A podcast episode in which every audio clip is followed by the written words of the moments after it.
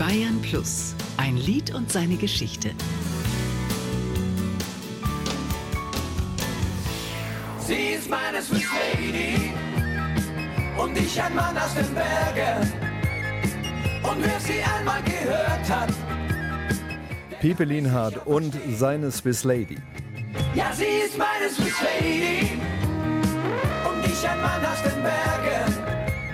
Kürzlich feierte der Schweizer Musiker Pepe Lienhardt mit seinem Orchester in St. Moritz sein 50-jähriges Bühnenjubiläum.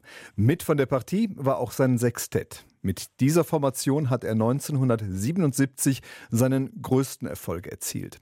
Gemeinsam hatten sie das Lied Swiss Lady für den Eurovision Song Contest aufgenommen. Die Swiss Lady stammte aus der Feder eines bereits bewährten Schweizer ESC-Teilnehmers. Dann haben wir ein paar Songs geschrieben und aufgenommen. Und da kam der Peter Reber zu uns. Peter Reber, der war damals eine Gruppe gehabt, Peter Su und Mark. Der hat uns gut gekannt. Und wir hatten ja einen guten Alphorn-Spieler in der Band. Das war ein Perser, der Mostafa. Also Peter wusste, was man mit unserer Band so machen kann. Und er hat gesagt, ich habe einen Song für euch. Und wir haben das aufgenommen und dann haben wir gerade gewusst, die anderen Songs können wir alle vergessen. Wenn ein Song an die Eurovision kommt, dann ist es dieser Song.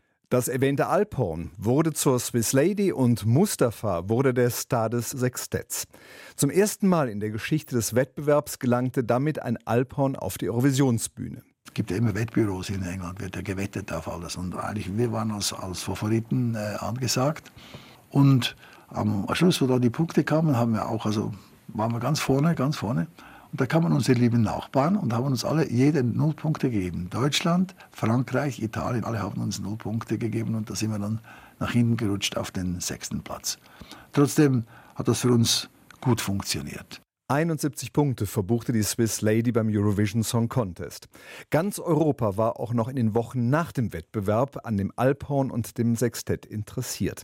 Es wurde der umsatzstärkste Schweizer Eurovisionsbeitrag. Und wir haben Fernsehen gemacht ohne Ende. Also das war für uns schon so richtig Popstar-Zeit. Wir, wir sind dann Privatjet rumgeflogen worden, nach Helsinki, nach Norwegen, nach Lissabon. Überall waren wir präsent in den Sendungen, eben mit dieser originellen Nummer.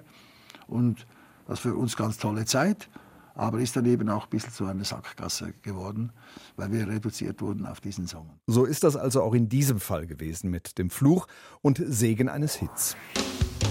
Ein Lied und seine Geschichte. Auch im Radio. Jeden Dienstag neu auf Bayern Plus.